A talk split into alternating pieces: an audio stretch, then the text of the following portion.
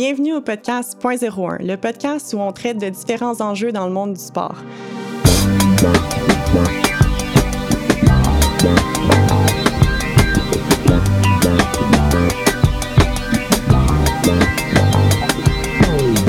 Pour le premier épisode, j'ai décidé de parler de la relation complexe qui existe entre un entraîneur et son athlète. Dans les dernières années, il y a eu beaucoup de plaintes de harcèlement qui ont été déposées par des athlètes, soit contre leur entraîneur ou leur fédération sportive, par exemple, pour ne pas avoir agi assez rapidement lorsque des problèmes ont été signalés. Et pour comprendre ce que constitue le harcèlement, je pense que c'est vraiment important de comprendre la relation complexe qui existe entre un entraîneur et son athlète parce qu'il y a comme un mythe qui existe qu'un entraîneur peut se permettre certains comportements qui seraient par ailleurs pas acceptés dans un autre contexte.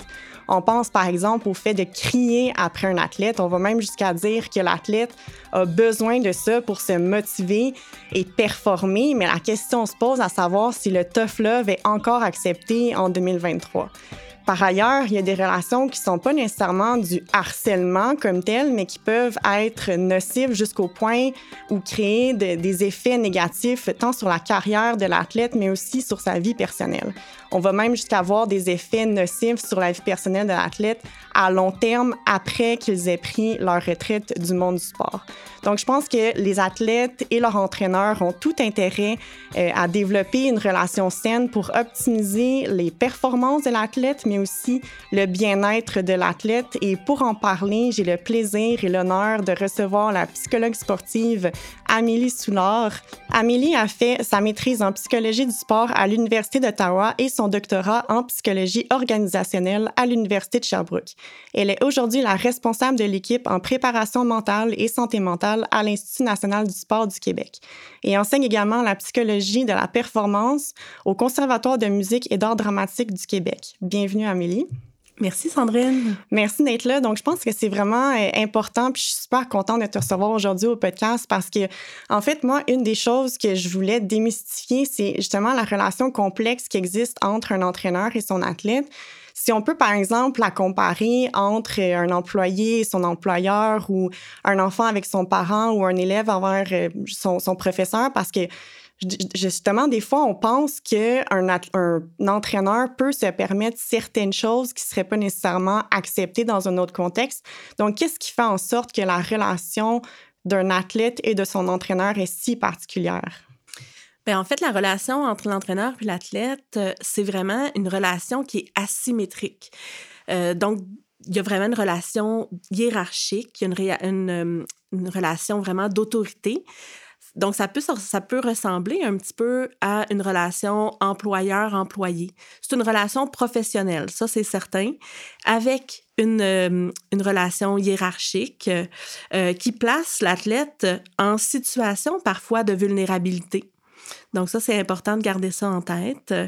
Euh, ensuite, la relation d'entraîneur-athlète, elle est particulière parce que euh, quand on fait nos formations euh, au Programme national de certification des entraîneurs, une des premières choses qu'on nous dit, c'est l'influence qu'ont les entraîneurs sur leurs athlètes. Il y, a, des statistiques qui sont montrées. Euh, on parle de, de 94% des athlètes qui souhaitent faire ce que leur entraîneur leur dit de faire. si on compare, par exemple, avec le parent, ben, ce serait 56% des jeunes qui voudraient faire ce que leur parent leur dit de faire. Donc, le, on, on voit que l'entraîneur a beaucoup plus d'importance que euh, le parent ou même que les pères. Hein. Des fois, on pense que à l'adolescence, surtout, les amis ont beaucoup d'influence. Ben, ce chiffre-là tourne autour de 43 des jeunes qui euh, disent qu'ils vont faire ce que leurs amis leur disent de faire. Donc, on n'est pas du tout dans les mêmes proportions. L'entraîneur a énormément d'influence mm-hmm. sur un jeune.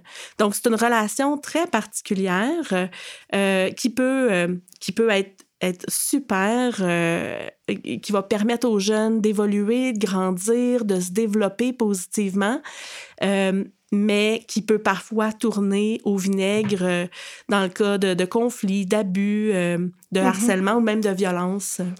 Mais justement, le fait qu'on monte justement dans la performance, le, sport de haute performance, des fois, on va penser que euh, justement certains comportements vont être plus acceptés.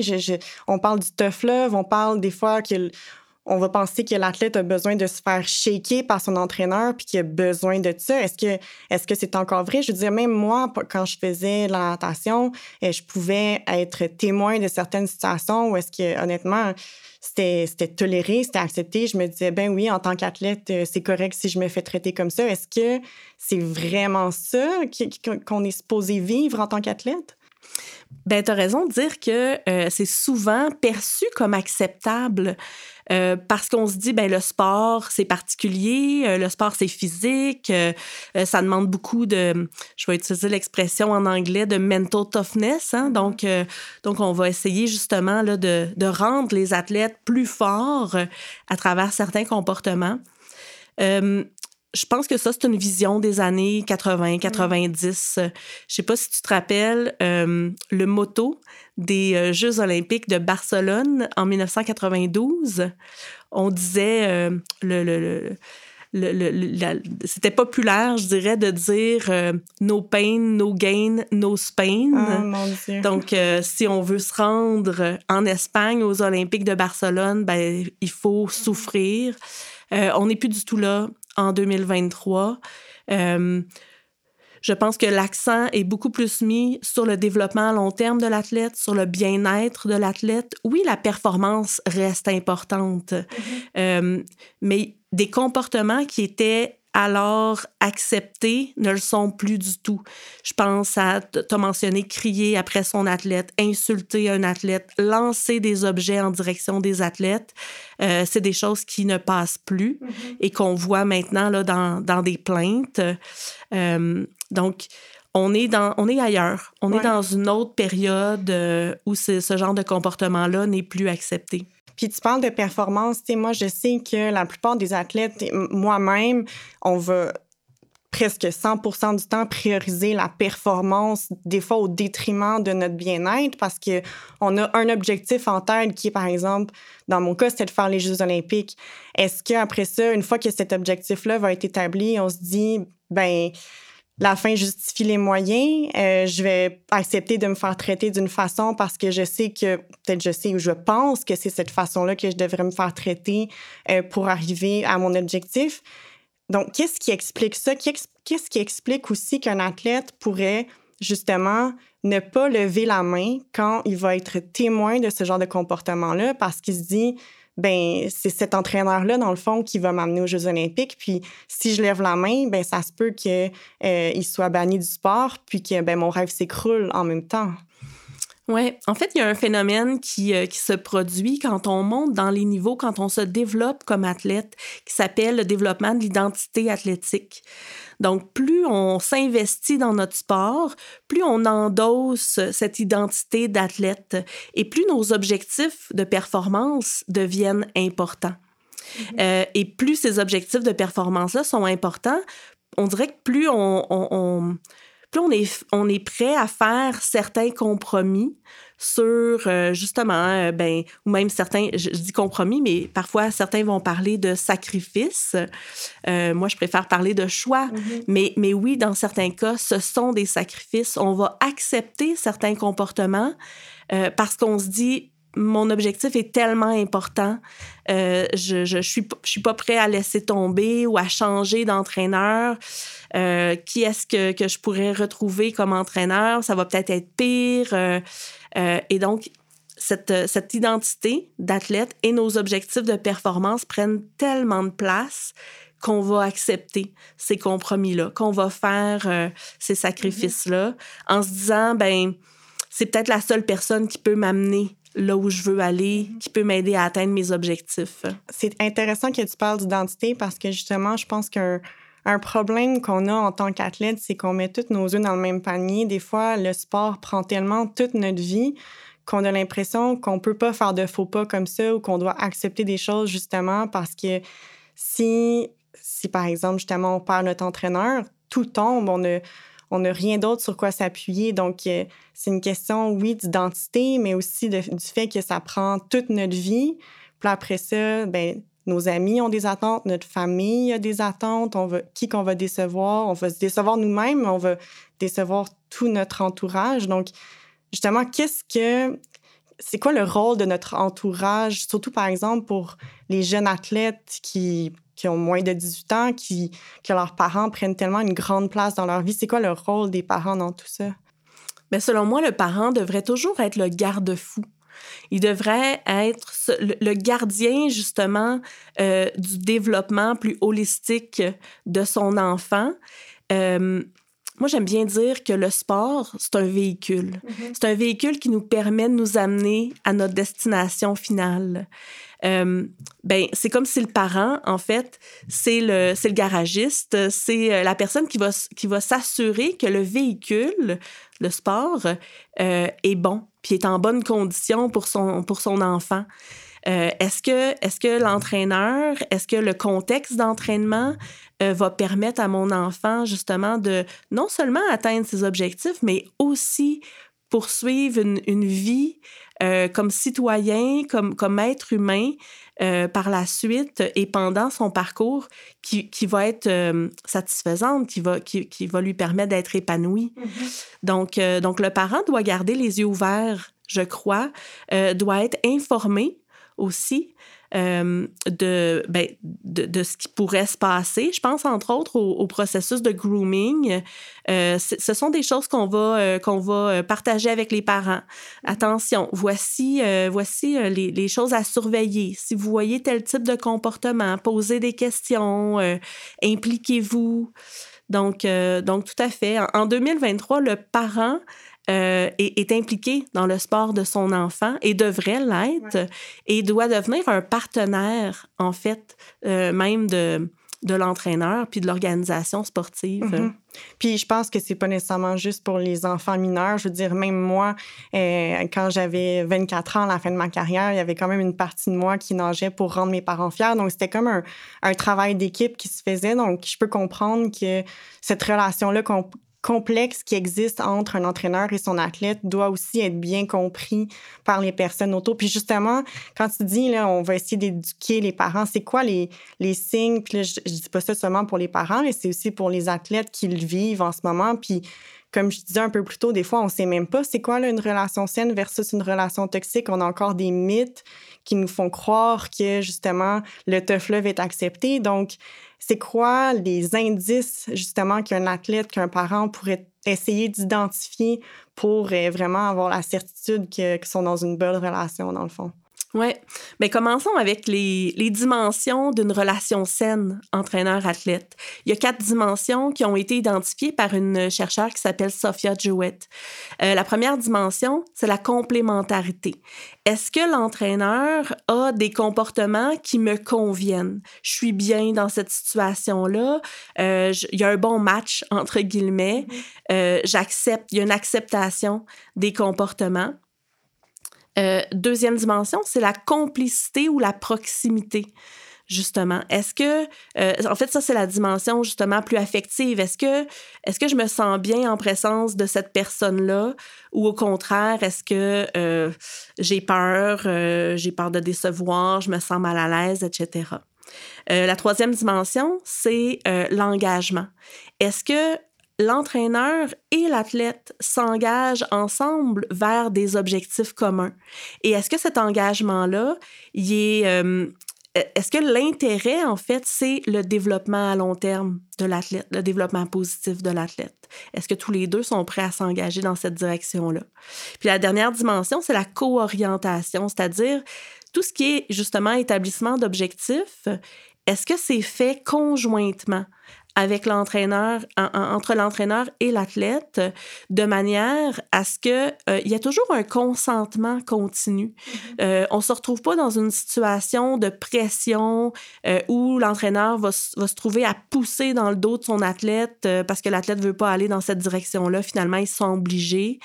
Ou l'inverse, hein, il y a des sports où euh, on est dans une relation plus de service, où c'est euh, où c'est les parents, où c'est l'athlète qui va engager un entraîneur, et là c'est eux qui vont qui vont qui vont tirer de leur côté. Donc est-ce que vraiment l'entraîneur et l'athlète marchent ensemble dans la même direction? Puis comme je disais, ben ça, ça implique qu'il y a un, consentement en continu, c'est-à-dire si on décide qu'on change les objectifs, si on décide qu'on change les, le fonctionnement de l'entraînement, la manière de s'entraîner, euh, ben on, on, se réassoit ensemble, on s'assure qu'on est toujours, euh, on marche toujours ensemble, on est toujours dans la même direction. Mm-hmm. Donc ça, c'est vraiment les quatre dimensions euh, d'une relation saine. Et, euh, et parfois, ben, il, faut regarder, il faut regarder si ces dimensions-là, mais ben, est-ce que est-ce que c'est trop? Je pense entre autres à la dimension de complicité et de proximité. Mm. Euh, l'athlète va rechercher ça, veut être bien avec son entraîneur, veut être capable de lui faire des confidences, veut, veut se sentir en confiance.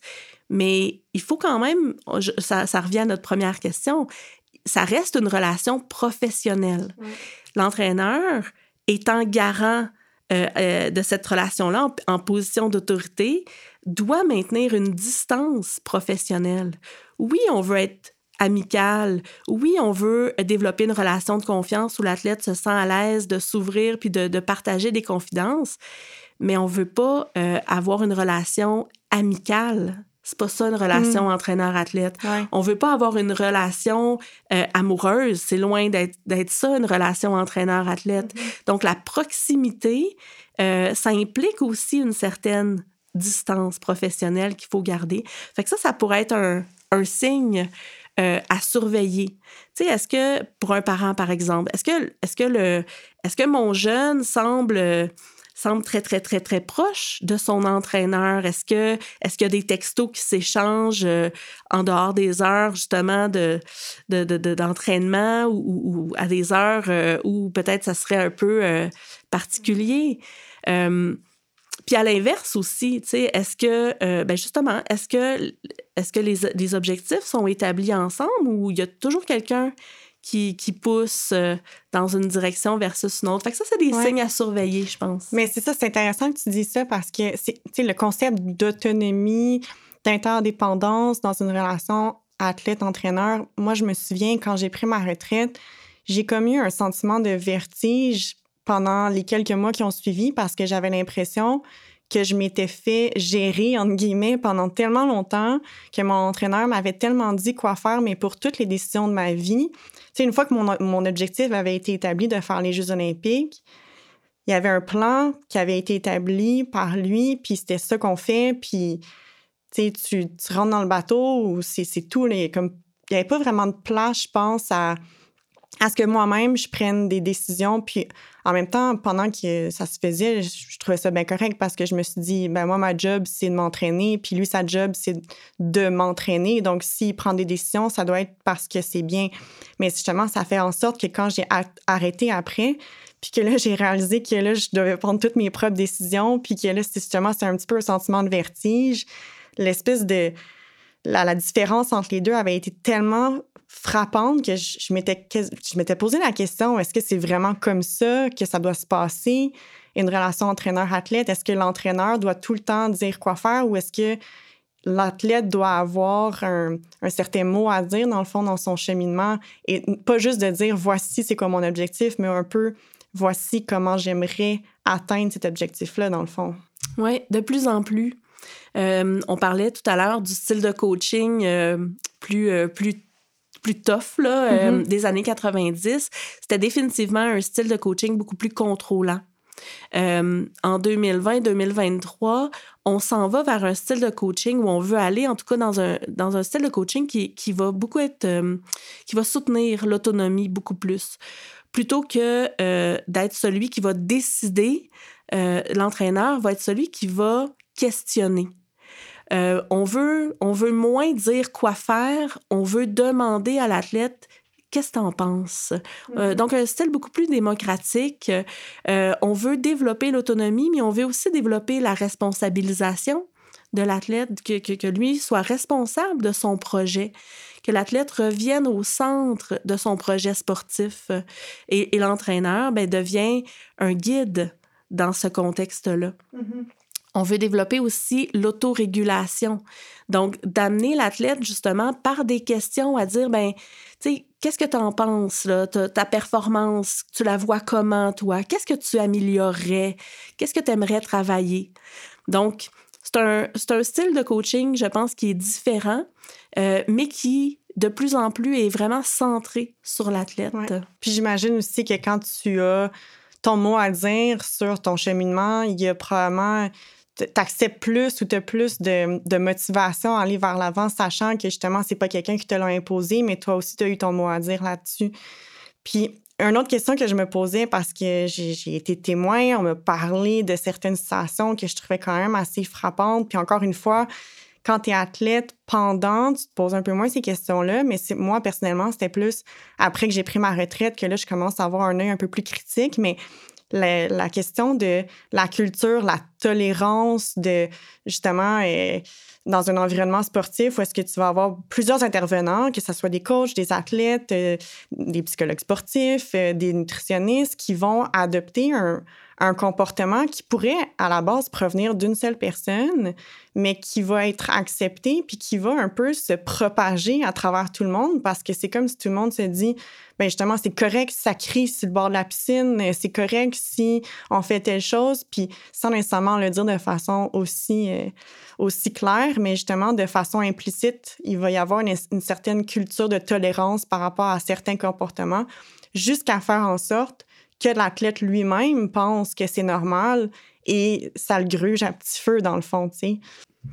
Tout à fait. Puis tu parles de culture. Je pense que c'est Shine qui a parlé de la culture en, termes d'un iceberg. Euh, il y a des comportements, le, dessus de l'iceberg, hein, sur le dessus de l'eau, c'est la partie qu'on voit. Donc, c'est la partie des comportements, c'est ce qui va être dit, c'est ce qui va être véhiculé de manière intentionnelle. Mais un iceberg, la plus grande partie, elle se trouve sous l'eau. Et ça, c'est tout ce qui est non dit, le non verbal, ce qui est toléré. Dans le sport, ce qui est toléré, ça finit par être ce qui est valorisé. Mm-hmm. Donc, si on ne, on ne nomme pas ces comportements-là, si on les dénonce pas, si, euh, si on les tolère, ça finit par faire partie de la culture. On finit par croire que, ah ben, c'est ça qui est valorisé. Puis l'être humain étant quelqu'un qui apprend par observation, ben ce que l'entraîneur, puis l'entraîneur ayant beaucoup d'influence, ce que l'entraîneur va faire, va dire, euh, et tout son non-verbal, ben ça va être éventuellement reproduit mm-hmm. par d'autres, des assistants entraîneurs, d'autres athlètes. Donc, euh, donc si l'entraîneur crie, ben il y a des bonnes chances qu'il y a des, des manques de respect au sein même des athlètes. Puis on sait que la violence dans le sport, la plus grande partie de la violence, c'est entre coéquipiers qu'elle se joue. Ah ouais? Ouais. Ah, je savais pas. Ben, j'imagine que ça fait du sens en même temps parce que, comme je le disais, c'est un comportement qui, qui se propage de façon implicite un peu. Puis, autre chose aussi, c'est que justement, on parlait de la haute performance, que l'athlète va des fois prendre des décisions en fonction de la performance versus son bien-être. On parle de culture.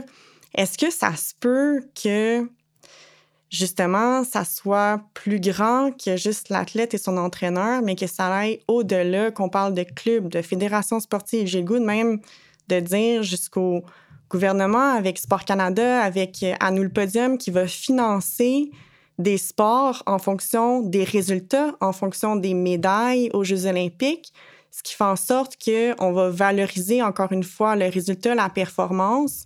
Et là, tout ça découle jusqu'à l'athlète qui va se dire, ben moi, pour aller jusque-là, ben veux, veux pas, faut que je passe à travers des choses qui peuvent être un peu plus difficiles. Fait que ça se peut-tu, justement, que ça, soit aussi grand que ça? Ben oui, mais explique-moi un peu comment qu'on décortique tout ça, parce que moi, juste à y penser, je trouve que ça me donne le vertige. Là. Ben, tout à fait. C'est euh, un bel exemple dans, euh, dans notre euh, culture sportive. Donc, il y a cette agence qui s'appelle À nous le podium qui va financer les performances de nos équipes nationales. Donc, Qu'est-ce que ça envoie comme message, le fait qu'on va financer des médailles, des résultats sur la scène internationale? Mais ben, ça envoie le message que c'est ça qu'on valorise, mm-hmm. c'est ça qui est important. Ça envoie d'une certaine façon un message de, ben pour nous, c'est la performance, peut-être même à tout prix. Mm-hmm. Puis je dis pas que ça fait partie de leurs valeurs, Non, non, non. mais euh, c'est ça, des fois, il peut y avoir une certaine déconnexion entre les valeurs euh, écrites et officiellement véhiculées et les comportements. Donc, qu'est-ce que non-verbalement, dans, les- dans le non-dit, qu'est-ce qu'on fait? C'est quoi nos actions? Puis le fait de financer la performance, ça envoie un message fort. Et donc, oui, ça peut mettre une, une pression indue sur les, en- les organisations sportives, bien sûr, mais aussi sur les entraîneurs. Cette pression-là, elle est descendue, elle est en cascade là, vers les athlètes. Donc, euh, donc oui, ça vient nourrir ce qu'on disait tout à l'heure, de ben moi, je suis un athlète de haut niveau, euh, ben je suis prête à faire Mhm. certaines, certains sacrifices pour avoir cette performance-là, parce qu'en plus, c'est récompensé, c'est valorisé. Oui, mais c'est sûr aussi que dans les critères, je pense, de, d'octroi de, de brevets, de financement aux fédérations sportives, aux, aux athlètes, il y a aussi des conditions euh, par rapport euh, au harcèlement, au- à la culture saine et à la prévention aussi, à la formation. Donc, comme tu le mentionnais, euh, je pense que il y a quand même la base est là pour essayer de prévenir ces comportements-là, mais reste qu'à la base, ultimement, le financement est quand même octroyé sur la base des résultats. Donc, c'est sûr que, puis je sais pas s'il y a une réponse par rapport à ça, mais je pense que c'est intéressant quand même de se poser la question parce que ben, ça a quand même un effet domino, je pense, jusqu'à l'athlète. Puis, euh, j'avais remarqué aussi dans, dans les plaintes, justement, qui ont été déposées récemment, qu'il y avait peut-être, puis là, j'ai pas fait le calcul exactement, j'ai pas sorti de statistiques, puis je sais même pas si ça existe, mais j'ai comme l'impression qu'il y a plus de plaintes qui sont déposées d'athlètes qui sont retraités versus d'athlètes qui sont encore dans le sport. Puis en même temps, moi, ça me surprend pas parce que si j'avais eu à faire une plainte, puis heureusement pour moi, j'ai jamais eu à, à même me poser la question est-ce que j'ai à faire une plainte de harcèlement pendant ma carrière, mais j'ai l'impression que j'aurais été un peu freinée pendant et que ça aurait plutôt ressurgi après que j'ai pris ma retraite parce que justement, là, je suis comme un petit peu déconnectée. J'ai plus peur de perdre mon entraîneur. Euh, j'ai plus peur de décevoir euh, mes coéquipiers. Puis justement, dans ces plaintes-là, euh, il y en a plein. Il y a le ski alpin avec, euh, avec Bertrand Charret. Il y a le recours collectif des anciennes membres de l'équipe nationale senior de natation artistique en 2021. Il y en a plein comme ça que je regarde dans les dernières années où je me dis justement, est-ce que je veux qu'est-ce qui explique cela? Puis qu'est-ce que- qu'on pourrait faire pour que justement on puisse dénoncer ces comportements-là pendant que ça se passe pour que justement ça ne devienne pas un traumatisme plusieurs années après que la personne ait pris sa retraite du sport? Oui. Je connais pas les chiffres non plus, mais euh, j'ai un peu le même sentiment que toi. Je pense que hum, les, les gens, les, les athlètes vont être plus portés à déposer une plainte lorsqu'ils sont, ils sont plus dans le milieu. Tantôt, on parlait de culture, puis une des caractéristiques d'une culture, c'est qu'on est aveugle à notre propre culture. Quand on est dedans, c'est très difficile pour nous de voir cette culture-là, ces comportements-là, parce que justement, on les accepte, parce qu'on on, on fait ces compromis-là, parce qu'on se dit, ben ça doit faire partie de, de, de- ce qu'il faut que je fasse pour être un athlète de haut niveau, pour atteindre euh, mon objectif. Puis c'est une fois qu'on est sorti de ce milieu-là que là, avec le recul, on se dit, ben, ouais, finalement, ça, ça avait pas vraiment de bon sens. Euh, ajoute à ça, euh, certains, il y a peut-être même des séquelles qui restent de ça. Tu as parlé de traumatisme. Oui, tout à fait, ça se peut. Et donc, quand ces séquelles-là continuent à, euh, à, à- nous, euh, à, nous mettre des obstacles dans notre vie de tous les jours, une fois qu'on est sorti du sport, ben là, on se dit, ben il y, a- il y a vraiment quelque chose qui s'est passé qui, a- qui est pas correct. Mhm. et, euh, et là, je, ça, peut, ça peut en effet mener à une plainte. Et le fait que, ben là, j'ai plus rien à perdre. hein. Je suis plus dans le milieu, je perdrai pas mon entraîneur, euh, j'aurai j'aurai pas nécessairement de, de préjudice euh, si je porte plainte, ou en tout cas moins de préjudice euh, que si j'étais encore dans l'environnement sportif. Euh, Mhm. Donc ça, ça amène probablement plus de gens à porter plainte après leur carrière. Ouais. Puis là, justement, on parlait des effets à court et à long terme. Là. Puis quand je parle à, quand je pense à effets à long terme, je pense justement plus aux effets qu'un athlète va pouvoir vivre après avoir pris sa retraite. J'ai goût d'imaginer, tu sais, je peux pas croire qu'une personne qui a vécu du harcèlement pendant sa carrière après ça est capable d'avoir des relations interpersonnelles qui sont qui sont parfaites après parce qu'il doit y avoir un certain traumatisme lié avec ça. Donc, justement, pour essayer de prévenir ces, ces effets-là à court et à long terme, sachant justement la complexité qui existe entre un entraîneur et son athlète, du fait que l'athlète va peut-être pas tout le temps vouloir dénoncer pendant. Je veux dire, je sais même pas s'il y a de réponse à ça, mais qu'est-ce qu'on peut espérer des, athlètes, qu'est-ce qu'on peut espérer du milieu sportif pour ultimement être capable de dénoncer ces enjeux-là? Puis là, je parle du harcèlement, mais ça peut aussi juste être une situation nocive qui n'est pas nécessairement du harcèlement, mais qui a quand même un effet négatif sur l'athlète. Qu'est-ce qu'on peut espérer pour ces athlètes-là, pour le monde du sport? J'aurais envie de dire, la première chose que moi, en tout cas, j'espère, c'est une plus grande cohérence entre les valeurs véhiculées par les fédérations, par le sport et les actions qui sont posées, notamment par les entraîneurs, mais par d'autres acteurs aussi du milieu sportif.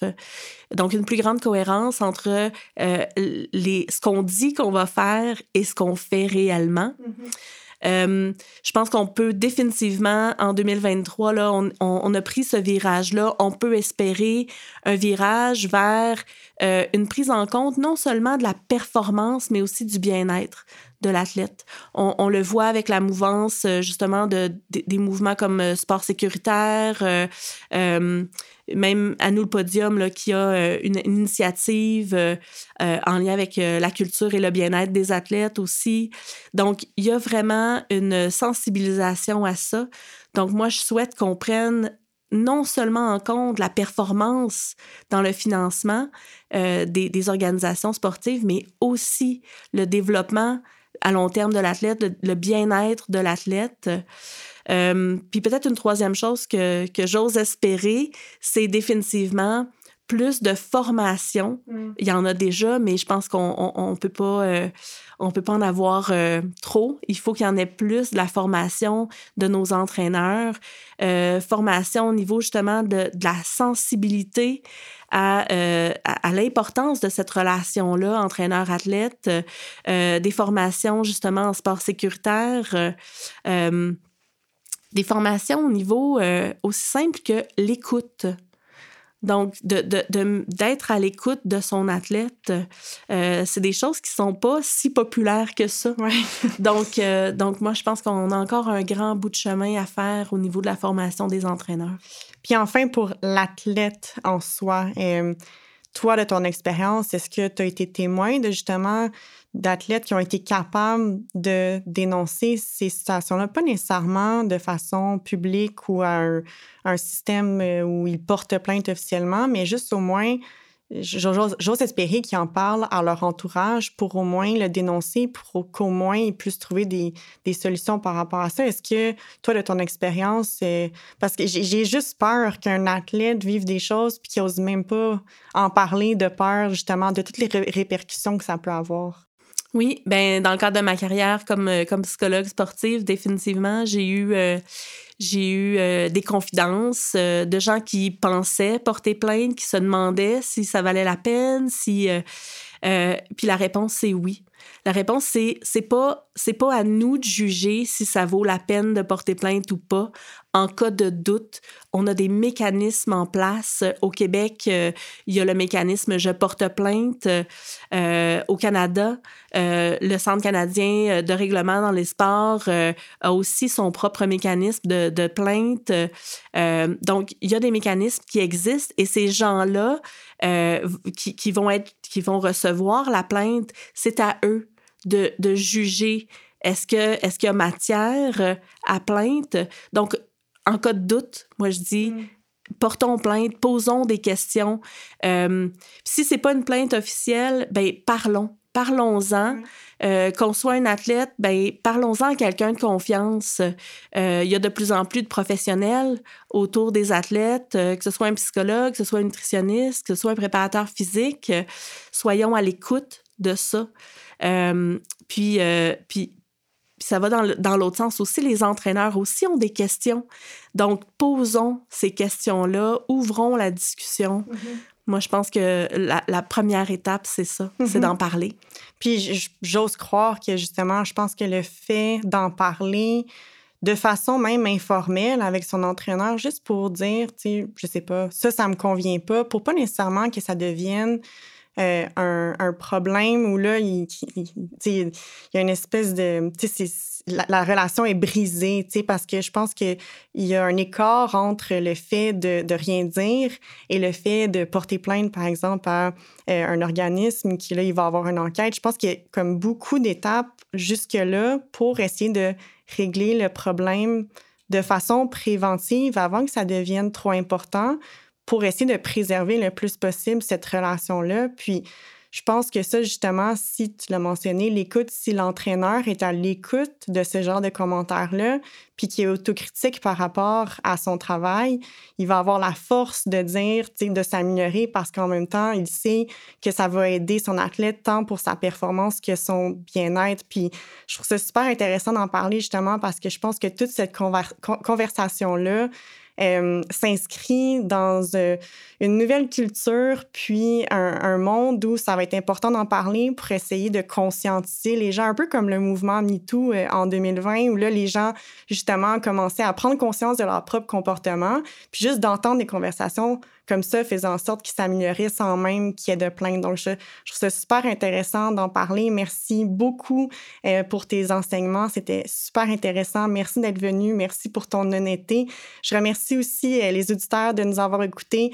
Euh, j'espère que ça va faire réfléchir beaucoup d'entre vous. Je vous invite également à aller nous suivre sur toutes les plateformes de balado, que ce soit Spotify, Apple Podcasts, ce balado est rendu possible grâce à Borden Lanneau-Gervais. Je remercie également Virage Sonore pour la réalisation et la musique. Mon nom est Sandrine Méville et on se retrouve au prochain épisode.